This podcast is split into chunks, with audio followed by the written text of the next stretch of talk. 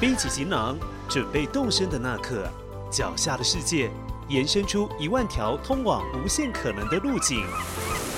旅途 OR 万缕千丝，重新感受美好风景。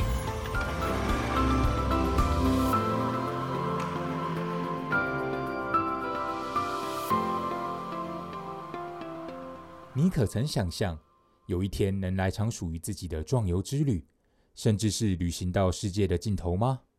在圣雅各之路上有个地方，它象征着结束与开始，象征着告别与重生。无数旅人在这里迎向崭新的自我与人生。凯西就是如此。本集的万缕千丝节目，就让我们跟着主持人志凯聊聊凯西是如何从一个踌躇不前的办公室女孩。到独当一面、旅行到世界尽头的勇者吧！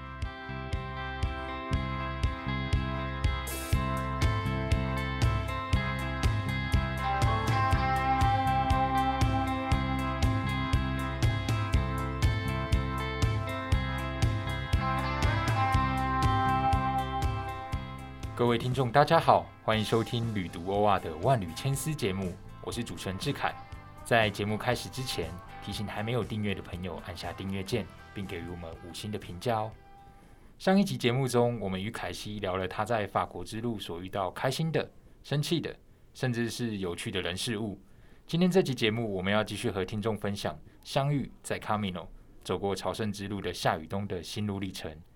嗨，凯西！嗨，志凯，我们又见面了，又见面了。那凯西在走完法国之路后，紧接着。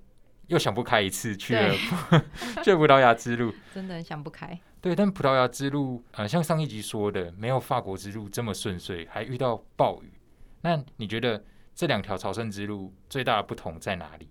再给你一次选择的机会，你还是会选择走葡萄牙之路吗？我还是会去耶。其实我还蛮推荐葡萄牙之路的，因为葡萄牙之路呢，它总长大概就是两百四十几公里，相较于如果大家比较没有那么多时间，可以请一个月的假的话，其实葡萄牙之路大概十天就可以完成了。所以一般有年假的朋友，也可以先从葡萄牙之路去尝试。然后它没有像法国之路这么辛苦，因为法国之路有一些路径啊是要翻山越岭的。所以如果你平常没有这种体力准备的话，葡萄牙之路算是比较入门。但它也不是说完全很轻松，它路上还是会有一些小坡不断，每一天都有一点点累，但又不是太累的那种感觉。但是我很推荐的是葡萄牙之路上面的景色，它不像法国之路这样子，可能哦，我今天在高山上可以登高远眺那种大景，可是它就是那种很田野风情。我那时候就是走着走着，就走到一个牧羊人的家的后院。朝圣之路就从他家的后院经过，这样子。那他那那些牧羊人不会说什么？不会说什么，他们就很习惯。然后那些羊也是看到人也不会有反应，表示他们很常看到这些朝圣者经过，就是他们后院这样子。然后就有的时候就会看到那种港口的小船呐，就是这种很惬意的乡村风景，然后非常的漂亮，非常的轻松。所以我自己是非常喜欢葡萄牙之路上面的时光。我记得有一段是你好像是因为有一个东西忘记带啊，对，那个那个真的是太太不可思议了。就是那一天是所有的人都已经要出发了，然后我也喝了一杯咖啡，准备要继续上路了。等下是咖啡还是酒？是咖啡。早上先喝咖啡，我们晚上才喝酒。对，我就哎，我忘记戴帽子，然后我就自己赶快。逆向跑回去庇护所拿帽子，几公里啊？呃，那时候才刚出发，不远，就是马上回头而已。那我们那时候那间庇庇护所呢，它是一个呃靠海的小镇，它的海岸边，它后面又有一座山。那因为那时候太阳刚出来嘛，那太阳照到雾气，就整个雾茫茫的，然后又有远山，然后那个湖面又有倒影，哦，那真的很像。身处在山水画那种感觉。就我所知，这一张照片是不是也有在你的书里面？没错，这张照片超厉害的，一定要亲眼目睹一下。而且很妙的是，这这么美的景色，竟然那时候只有我一个人看到，因为所有的朝圣者都顺向而走嘛，只有我是逆向，因为我忘记拿帽子，所以他们都没看到。只有我一个人疯狂一直拍照，因为我真的觉得太美了，这一定要用手机相机来记录下来。好可惜哦，只有我看到，你讲这句话，可能其他朝圣者不太开心，有点炫耀的感觉，所以要看我的书就知道到底是有多美的景象。所以如果说这是你在整趟一千多公里的朝圣之路里面最美的风景，你认同吗？嗯，我认同，因为这这一个景色我真的是那时候很难忘。虽然说我在法国之路也有看到早上太阳刚出来的时候那个。田野啊，就是有粉红色的，有黄色的，然后再洒下一点阳光，那个景象也是很美。但跟我当时在葡萄牙之路上面看到那一幕的那种 震撼、难忘感又不太一样。我记得葡萄牙之路有分两条路，对不对？对，一条海岸，然后一条一条叫做海岸线，然后一条是主要的线道。那凯西是走哪一条？我这个很曲折，要不要跟听众分享一下？我原本是要走主要的线路，然后走着走着我就迷路了。然后那个时候我就遇到几个也是走葡萄牙之路的朝圣者，我就问他们，然后他们是两个男生讲，然后他们就说他们是要走海岸线的朝圣之路，但是我们都迷路了，所以我们也不知道我们现在是对不对。我们就问了一个路人，然后那个老贝贝就帮我们看了一下，他就说：“你们现在刚好走在中间，就是我们自己走在我们自己的卡米诺上面。”那两个朝圣者就问我说：“诶，凯西，你要不要跟我们一起走海岸线的朝圣之路？”这样，我那时候心想说：“我要走中央线啊，我要走主线道啊，我没有要走海岸线。”可是问我那个男生很帅，我就知道 哪一国的？呃，德国的。哎，真的是德国，真的是德国的，所以你就被他的外表给迷惑了，这样。对，我就心里面想着说，哦，不，我要走主线道，然后，但是看着他的时候，我就说，哦，好啊。不会啊，人之常情，大家都会这样。但我这边我想插一个话题，应该听众也都蛮想知道的，就是在很多人说在朝圣之路上会有艳遇，嗯，是真的吗？艳遇哦，因为我本来也以为可以遇到很多形形色色的人嘛。但是其实百分之应该一半以上啦，一半以上都是退休以后的老人。哦，所以有点失望。这样大家会不会对朝圣之路 不想再有期待感了？啊，这样我懂了。所以到葡萄牙之路就好不容易看到一个年轻的德国帅哥就被迷惑走了，就觉得我们可以一起走没关系。那之后到跟他一起走海岸的路，有发生就是有如你所想的一样那么美好吗？没有。就是我觉得，呃，怎么讲？旅伴这种事情哦，是非常的讲缘分。有时候虽然说我们当下也许走路的时候聊得很开心啊，但是我们到了庇护所，我们食衣住行都要绑在一起的时候，或许就有蛮多状况的。比如说，呃，西方人他们可能晚餐吃的比较简单，沙拉就解决了，但是我们。东方人、台湾人，我们习惯吃热的，所以我就还是会去煮一些面啊、浓汤啊。那他们可能就觉得啊，干嘛那么麻烦呢？我们走那么累了，随便吃就好，沙拉、水煮蛋也可以。可是我就会觉得，走一天这么累了，不好好的吃一顿晚餐，好像很可怜。对，就是比如说在饮食上面会有一点分歧，嗯，然后甚至是后来我们又加入了另外一个。类似阿姨的朝圣者，那这位阿姨呢，她就稍微比较妈妈一点，妈妈一点，对他可能看你走太久了，就会一直说啊，大家休息一下，休息一下，或者是一直不断的要跟大家合照，那就变成说，原本我今天可能六小时就会走完，然后因为他要不断的休息，跟因为他要一直合照，可能我们七个小时、八个小时才会到。那我会觉得朝圣之路其实应该是自己对话的旅程，对，应该是照着你自己想要走的步调去走，而不是被别人来左右或主导，那会有一点可惜的感觉。所以后来我就跟他们说，嗯，我觉得我还是自己走就可以了。所以就因为吃跟婆媳的问题，婆 媳跟帅哥分手了，对，结果好可惜哦，我们后面就再也没有遇到了。因为那个帅哥就他就是步调比较快一点，所以他就一总是多我一天。虽然说我们有保持联络，但是我们到最后就是也没有再相遇了。我觉得可以总结一件事情、欸，嗯，什么？就是找男朋友或找老公不能找太帅的。是吗？对，我又没试过，我不知道。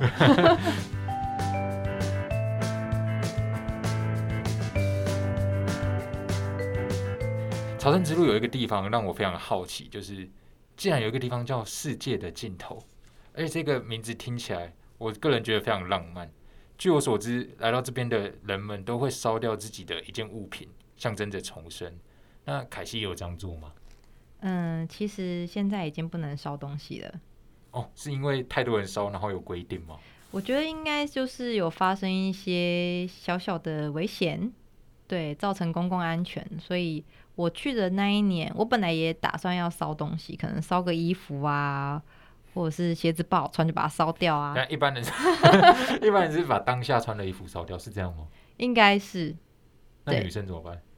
呃，应该说可能背包里面备的衣服已经结束这趟旅程了嘛，嗯就是可能烧一件衣服，但是我在走的时候就有朝圣者跟我说，现在已经不能烧了，就是你这样子是违法的。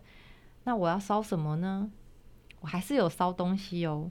嗯，好啦，其实也不是什么很厉害的东西，就是我前面不是有提到我在朝圣之路上面过生日，然后有一个庇护所的主人，他们为了我烤了一个小蛋糕，哎、对，那个故事后来是怎么样的？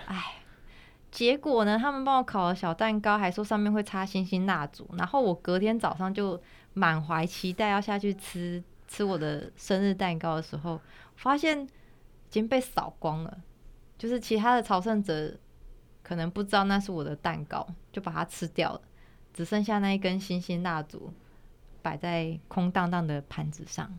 等下朝圣者是有多饿啊？朝圣者很饿的，对，因为我们很怕路上没东西，而且我们要消耗大量的体力，所以其实我们早上都会就是尽量能吃多饱就吃多饱。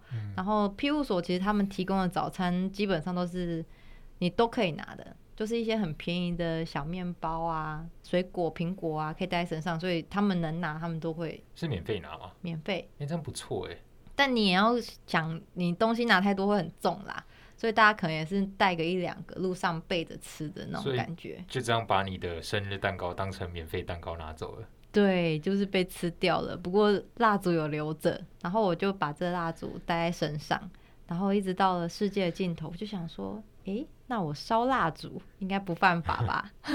因为我火苗至少比较小，不会造成公共安全。这是一个小聪明。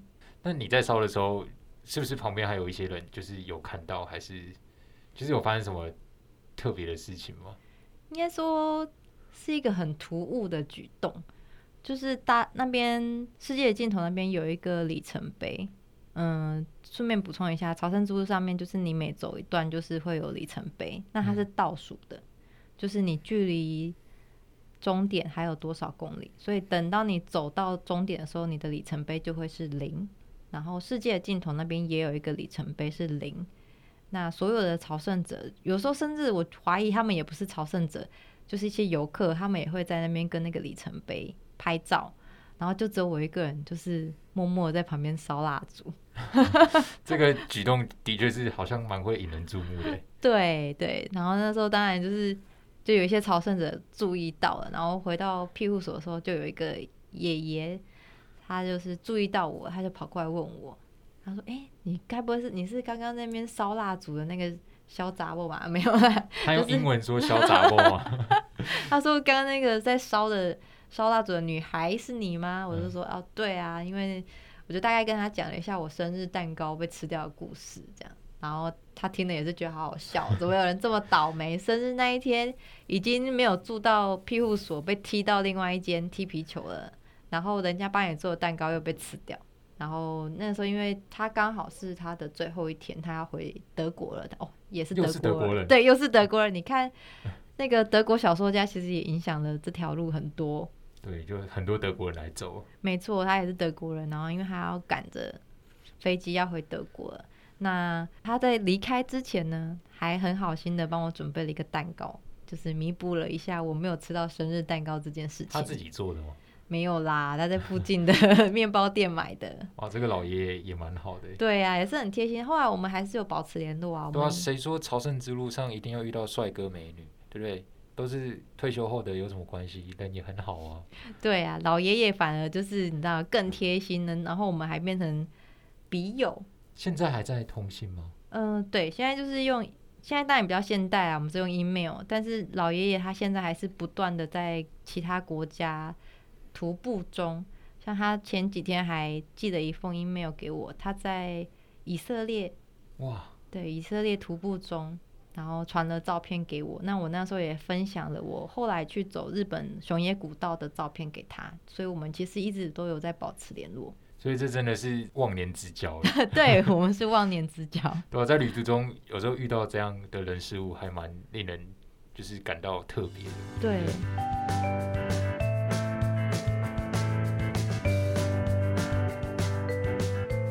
就是你到达终点圣地亚哥德孔波斯特拉后，那你有做什么特别的事来庆祝吗？或者是一般人到那边都是做什么？有特别感动吗？嗯。我觉得刚到的那一刹那，应该大家都是很感动的，就是毕竟你真的完成了一个很长的旅途，然后很刻苦的挺过来的，所以可能到的时候都会先感伤一下，大家拥抱啊、流泪啊或尖叫啊，然后等这些高昂的情绪退去之后，就是第一件事情要吃大餐。凯西吃了什么？哇，吃超好的哎！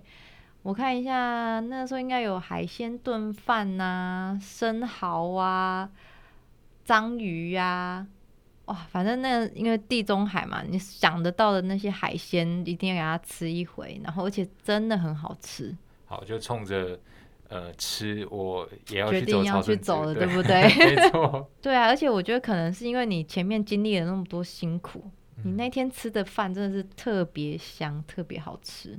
那除了饭以外，应该还有别的让你特别感动的事吧？说喝酒吗？没有，酒酒有喝啦，但是还有其他比较感动的事情，就是我们大家都知道，我们走到圣地亚哥是因为圣雅各他的遗体当初就是在那边被发现嘛。那那个主教堂就是有做了一个他的铜像，那我们朝圣者都可以进去教堂内，那拥抱圣雅各。就是在他的耳边跟他讲悄悄话，那讲了什么就大家各自去想象，因为每个人讲的也不一样嘛。但是这是一个很重要的仪式。我要吃大餐，我要遇到帅哥。他算是有给你就是达成愿望了，只是没有呃后续后续。哎，那你不止走，就是走到一次终点，对不对？你有走到两次，一次从法国之路走到，一次从葡萄牙之路走到。对，那两次的心情会不一样吗？嗯，会啊。我觉得第一次走到的时候，其实我那时候很多朝圣者都觉得我很想不开耶，想说为什么好不容易辛辛苦苦走了八百公里，走完了西班那个法国之路，然后我还要再走一条葡萄牙之路。你是你是当下马上就决定，呃，到了那个地方哭完吃完大餐，说 好我要走葡萄牙之路这样子。我是在前几天决定的。原本我的计划是没有的。原本我的计划就是跟大部分的朝圣者一样，就是走完法国之路，通常都还会加码走到世界的尽头。对，然后但是我就觉得聊了一圈，好像大家都是这样，就是走到世界的尽头，然后再坐车去葡萄牙的坡多玩。那我这人可能就比较反骨一点吧，我就觉得走上瘾了。对，我就不想要跟人家一样。而且你走到终点的时候，你突然很感慨，就觉得啊，已经要结束了。虽然说这条路很辛苦，可是它让你很舍不得。对，你能想象，就是每天早上五六点起床走二十公里，这种路我竟然会舍不得。对啊，真的完全无法想象，诶，是什么原因呢？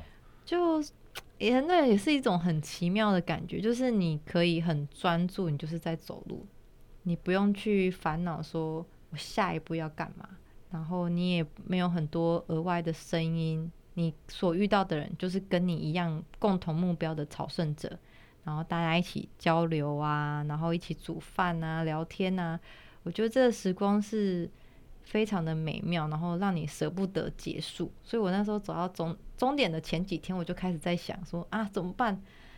已经倒数第倒数一个礼拜了，倒数第三天了，倒数两天了，怎么办？他说：“诶，既然我的计划是我要去葡萄牙玩，那我就从葡萄牙走回来就好啦。真是一个非常疯狂的女孩耶。我那时候就因为这个疯狂的念头，我就决定从葡萄牙再走回来。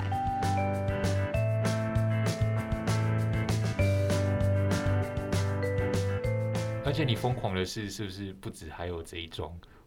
你在嗯结束了葡萄牙之路之后，又过了几天，又去了双朝圣之路的熊野之路。对，这个呢又是一个可以跟大家好好聊聊的，就是法国之路呢，它被列为世界遗产。那还有另外一条道路的世界遗产，就是在日本的熊野古道。那因为它的那一条路的意义也是宗教上面的意义，跟圣雅各之路很像，那这两条就变成姐妹道。如果你完成这两条路呢，你就可以领到一个双朝圣证书哦。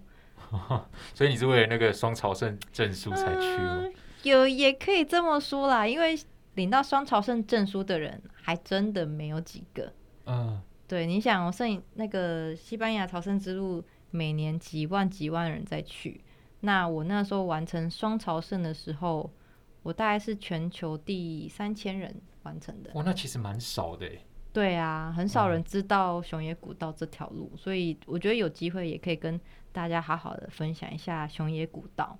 那就简单讲一下好了。你觉得熊野古道跟圣雅各之路走起来有什么不一样？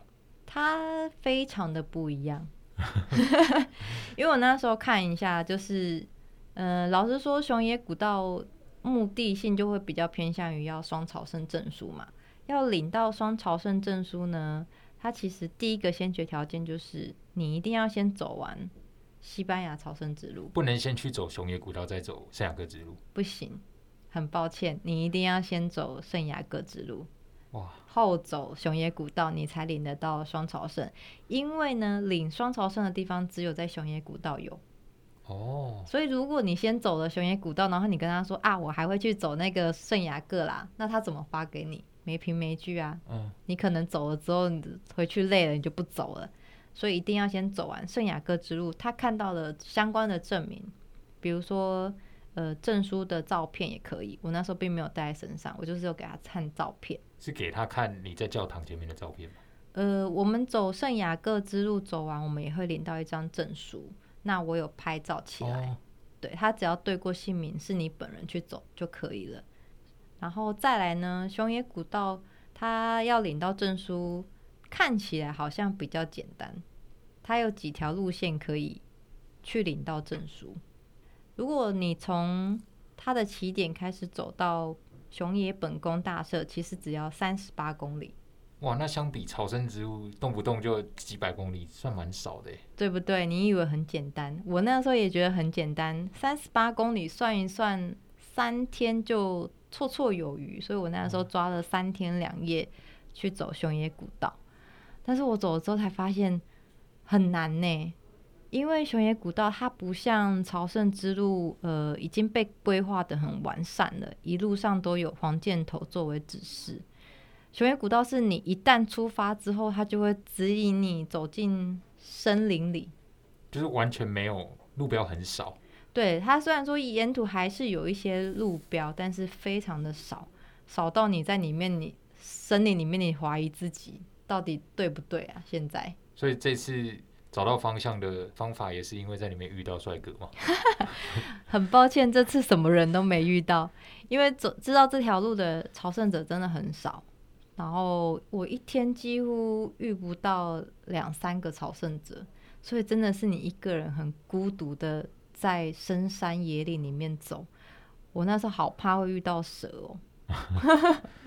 所以真的是跟呃西班牙的朝圣之路完全不一样哎。对，路况是完全不一样，而且它的点跟点之间距离非常的远，等于说你从第一个点出发，然后到你下一个要住宿的点，可能就已经隔了十五公里，然后这十五公里你都在森林里面爬山，所以我那时候也是第一天，我还想说十几公里应该绰绰有余吧，就是比较晚出门，结果差一点在山里面出不来。而且在山里面，如果遇到天黑是非常可怕的事情对，这件事情是非常危险的，就是你一定要知道太阳大概几点下山。像我那时候大概五点就下山了，所以你如果在五点下太阳下山前没有赶快走出去到你要留宿的地方的话，其实是真的还蛮危险的。其实换个角度讲，呃，这两条路，一个是呃非常漂亮的田野风光，那一条路可能就是深山幽林这样子。对，所以走双朝圣步道，也是赚到两条，不一样感受的路。对，也是还蛮不错的体验啊，我觉得。对，对啊，那呃，最后请凯西再给现在想要抛下一切去旅行，但又觉得哦我可能不行，就是裹足不前的人一些嗯建议。嗯，嗯我觉得大家之所以会裹足不前，可能不外乎就是觉得自己时间不够，或者是金钱上面不够。那我觉得第一个时间，这个你自己要可以去调整的，因为其实朝圣之路不一定你一定要从起点开始走，你从中间开始走也可以，你从最后一百公里走也可以，只是看你自己的目的是什么。如果你只是要领证书，那最后一百公里就可以可以领证书了，不一定要从起点走完八百公里。但是我自己私心是会建议，既然都去了，从台湾到法国、西班牙还蛮远的一个路程啊，我会觉得说从起点开始走会比较不一样。而且你的身体在走了两个礼拜之后，才逐渐的适应这个模式。如果你只走最后一百公里，你可能身体刚热起来就哎已经到终点了，就没有真的很体验到朝圣之路的那种精髓。然后再来就是旅费的话，其实我觉得在朝圣之路上面的花费也非常的看个人，你可以非常的节省。像我自己平均一天就是大概二十五欧元，我算过了，就是我可能有的时候住比较好一点的庇护所，有的时候如果走快一点有抢到那种公立的，一天可能只要五欧。哇，那真的很省哎。对啊，然后吃的话，如果能煮我们就自己煮嘛。那如果没有厨房或没有什么，我们就偶尔去外面吃一下。那路上也有提供朝圣者餐，这个是为了朝圣者设计的，大概也是十欧、十二欧。然后它有前菜、主菜、甜点，还有酒，超级划算我。刚正想问，那酒的问题怎么办？酒的问题都不用担心，路上的酒也非常便宜，大概五欧就可以喝到很好喝的葡萄酒。是欧洲人喝酒跟喝水一样，是不是？对，因为我们走过的地区刚好就是会有一些盛产葡萄的地方，所以葡萄酒在路上也都是非常便宜，然后好喝的。对，所以其实我换算下来一天就是平均二十五欧，那三十几天大概也才台币三万多块。可能比某些人去日本玩还要便宜。，对呀、只是你去日本当然就是可能就是放松。放松，然后吃的比较好一点。可是朝圣之路这种就是稍微比较困难一点，但我自己是觉得甘之如饴啦。那如果你想要过更舒适的，那钱当然不是这样子。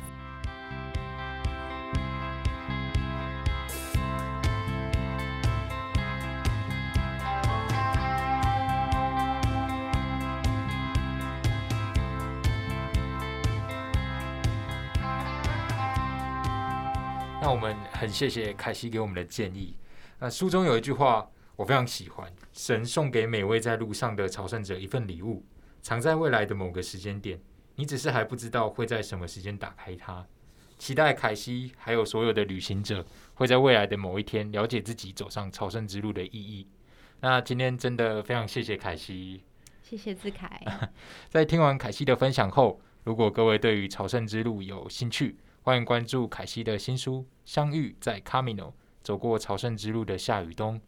旅途杂志也会在十二月推出朝圣之路的封面故事，凯西也会在里头出现哦。喜欢我们的节目，也别忘了按下订阅键，并给予我们五星评价。旅途 OR 期待再次上路。感谢收听这一集节目内容，万缕千丝陪您探索一万种旅行他方的目的，换位一千种思考生命的方式。如果喜欢本集内容，欢迎上网搜寻“旅读 OR” 获取更多资讯。万缕千丝，期待能在下一回声音的旅途中与您重逢。